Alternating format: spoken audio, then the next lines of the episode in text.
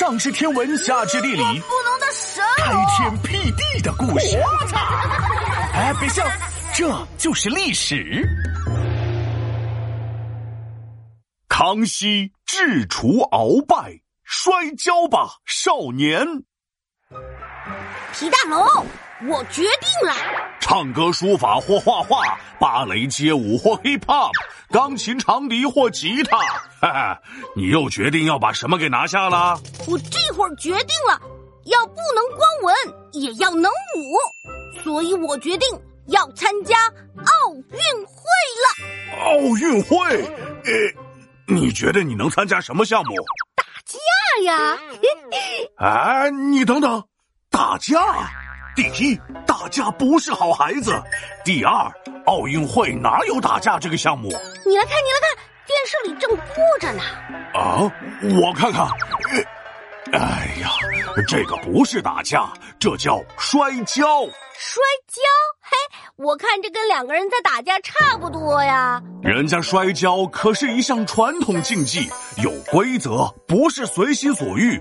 锻炼能够强身健体，只有刻苦才出奇迹。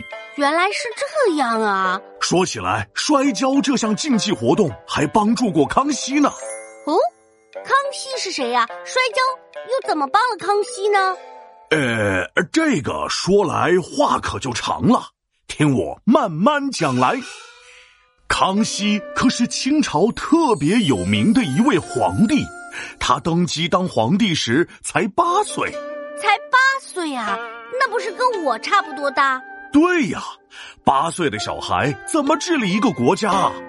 所以，他的老爹，也就是顺治皇帝，临死前挑选了索尼、苏克萨哈、鄂必隆和鳌拜四个大臣辅佐康熙。这四个大臣里面，最不老实的就是鳌拜。鳌拜是谁呀？我就认识哪吒的那个冤家敖丙。鳌拜，满洲第一勇士，就是他的外号。和同事处的不好，为人特别霸道，十分具有野心，结党营私一套，专横从不讲理，最爱胡乱喊叫。听你这么一说，感觉比敖丙还不好对付呢。哎呀，你的感觉没错。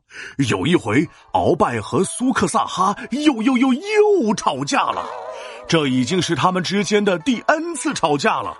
鳌拜怀恨在心，找了个机会诬告苏克萨哈，要把他处死。康熙皇帝不同意，没想到鳌拜就在朝堂之上顶撞起康熙来，并且连续多天强行上奏要处死苏克萨哈。这个鳌拜也太不把康熙皇帝放在眼里了，还敢跟皇帝吵架，真是不知天高地厚。所以康熙非常生气，但是一想到这鳌拜势力强大，只好暂时忍了下来，由着他杀了苏克萨哈。你刚刚不是还说康熙有魄力的吗？这也太胆小、太窝囊了吧！你忘了我还说过，他还有个优点叫脑子好吗？康熙他这是不是不报，时候未到。哎呀，这也太急人了！啥时候才是时候啊？没过多久，康熙默默找了一群少年，天天跟他摔跤当做陪练，个个强壮，身体康健，暗中把那鳌拜蒙骗。当时鳌拜以为不过是康熙和一群小孩子在闹着玩根本没放在心上。万万没想到，这居然是康熙的计谋。什么计谋？是要组团参加奥运会摔跤比赛吗？哎呀，当然不是了，是抓住鳌拜的计谋。鳌拜不是号称满洲第一勇士吗？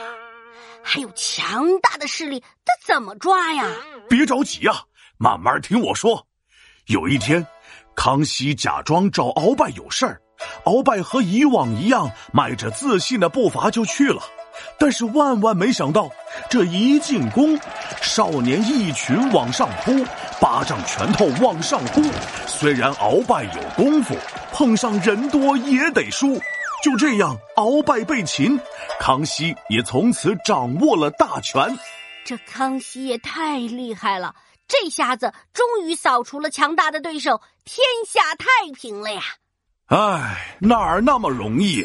康熙的对手可不止鳌拜，还有三个藩王。藩王是什么呀？我就知道番茄。嘿嘿，要知藩王是啥，等明天打完疫苗，我再告诉你。皮大龙敲黑板，历史原来这么简单。